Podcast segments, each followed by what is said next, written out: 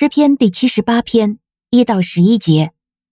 我的名呢，你们要留心听我的教训，侧耳听我口中的言语。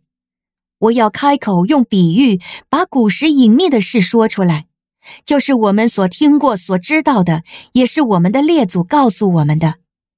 我们不把这些事向他们的子孙隐瞒，却要把耶和华应得的赞美、他的能力和他所行的奇事，都向后代的人述说。他在雅各设立法度，在以色列中制定律法，就是他吩咐我们的列祖去教训他们的子孙的，好使后代的人，包括将要出生的儿女，都可以知道。他们也要起来，告诉他们的子孙，使他们信靠神，不忘记神的作为，谨守他的诫命，免得他们像他们的列祖，成了顽梗悖逆的一代，心不坚定的一代，他们的心对神不忠。以法莲的子孙虽然备有弓箭，在征战的日子却转身逃走，他们不谨守神的约，不肯遵行他的律法。他们忘记了神的作为和他显给他们看的奇事。您现在收听的是天赋爸爸说话网。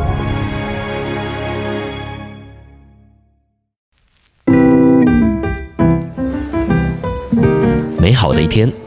不论你是在早上、中午还是晚上，向您推荐一款能够滋养你灵魂的特调饮料。一会儿呢，就你和主。哎，对了，还有我。咱们一起来品尝这专属于我们的尔梅尔独享杯吧。我是周牧师，欢迎你今天继续跟着天赋爸爸说话网一起灵修。今天我们的灵修进度呢，来到了诗篇的七十八篇，我们要先读前面的十一节。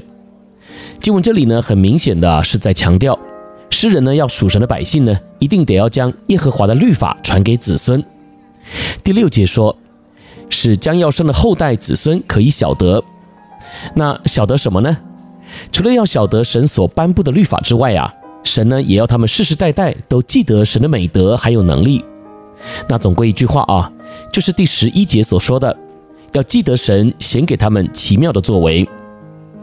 那今天当我在默想这段经文的时候啊，就也被圣灵光照和提醒啊，你看神呐、啊，在以色列民中行了多少神迹奇事。这些呢，还不只是好像在以色列中啊自己说说而已啊，在当时的外邦民族呢，一听见呢是以色列民，哎，就也知道了这个民族啊不简单，而且呢还不是好惹的哦，因为神呐多次在他们中间为他们征战，并且呢他们还能够以悬殊的差距啊来赢得胜利，所以那些记录呢确实也让他们声名远播。不过你有没有发现啊，即便这些外邦民族啊都知道以色列民不好惹。这位耶和华神也很厉害，但是他们仍然也还是会来欺负属神的百姓。哎，你说，难道这些外邦民族不怕吗？那这个呢，就是我今天呢所领受到的亮光，就是神虽然爱他自己的百姓，但是呢，他也绝对是公义的。因此，当这些外邦民族啊看到以色列民在处理事情上啊不公不义的时候，心中呢就也会认知到，这位耶和华神呢同样也是不会放过他们的。那这点呢，和当时其他宗教的理念呢是截然不同的哦。即便到了现在啊，有些人看宗教呢，也还是感情用事，也就是啊用关系来维持，根本呢就不会管圣经上说什么，或是真理上怎么说。所以呢，我们和神之间呢，同样也是如此。但今天呢，我就是要提醒你啊，别的宗教我还真不知道，但今天我们所信的这位真神上帝啊，他可是一视同仁的，也就是。他所爱的人是愿意遵守他命令的人，而不是空有样子但却不愿意改变的人。因此，今天我想要借由这段灵修的时间呐、和你分享一个属灵的伸展操，就是当我们在灵命上疲乏的时候啊，哎，你就做这个动作。那我相信这个动作啊，一定会对你有帮助。那这个动作呢，就是抬头仰望。哎，你说这个我很常做啊。但我说的啊，并不只是做动作而已哦，而是我要你打从心里啊有这样的想法，就是主啊，我的盼望在于你，我之前所经历过的呢，就是你奇妙的作为，因此今天的我愿意更多的来信靠你，求你也让我在这个时候灵里的眼睛被打开来，以至于我借由这个仰望你的动作，再次来惊艳到在你里面得力的秘诀。